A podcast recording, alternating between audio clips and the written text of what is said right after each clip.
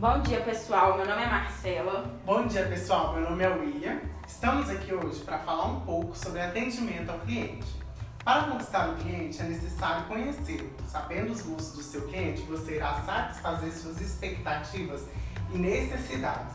Assim, fazendo mesmo retornar e trazer mais clientes.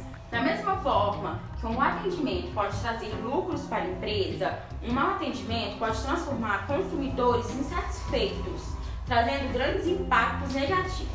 Já, já que falamos de conhecer o cliente e atendê-lo de uma melhor forma, trazemos um ranking de top 25 do ano de 2019 que o IBRC, em parceria com a revista Exame, divulgaram para os leitores, com o intuito de mostrar os melhores e piores empresas que atuam no Brasil no ramo de atendimento.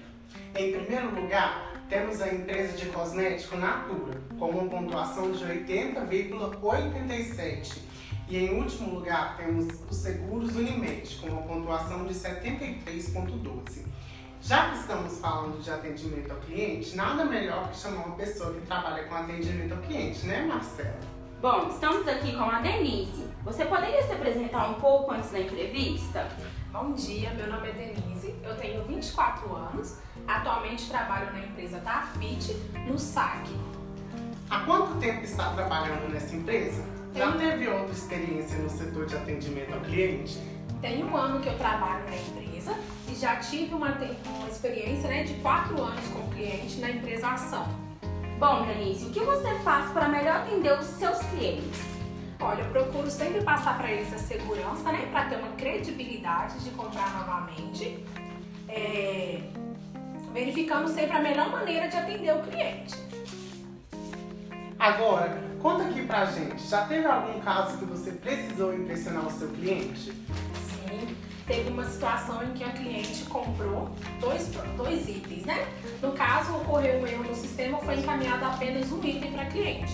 Quando recebeu a mesma, ligou para a empresa, indignada, informando da situação. Para poder atender, entendi a situação, solicitei para ela o envio do produto que faltava e gerei um vale retratação do valor que foi feito a compra para que ela pudesse utilizar novamente no site. Nossa, Denise, situação bem chata, né?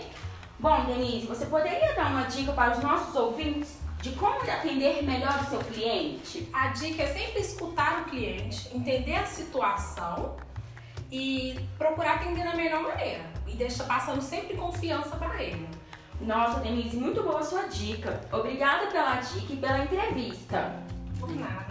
Bom, pessoal, terminamos nosso podcast por aqui.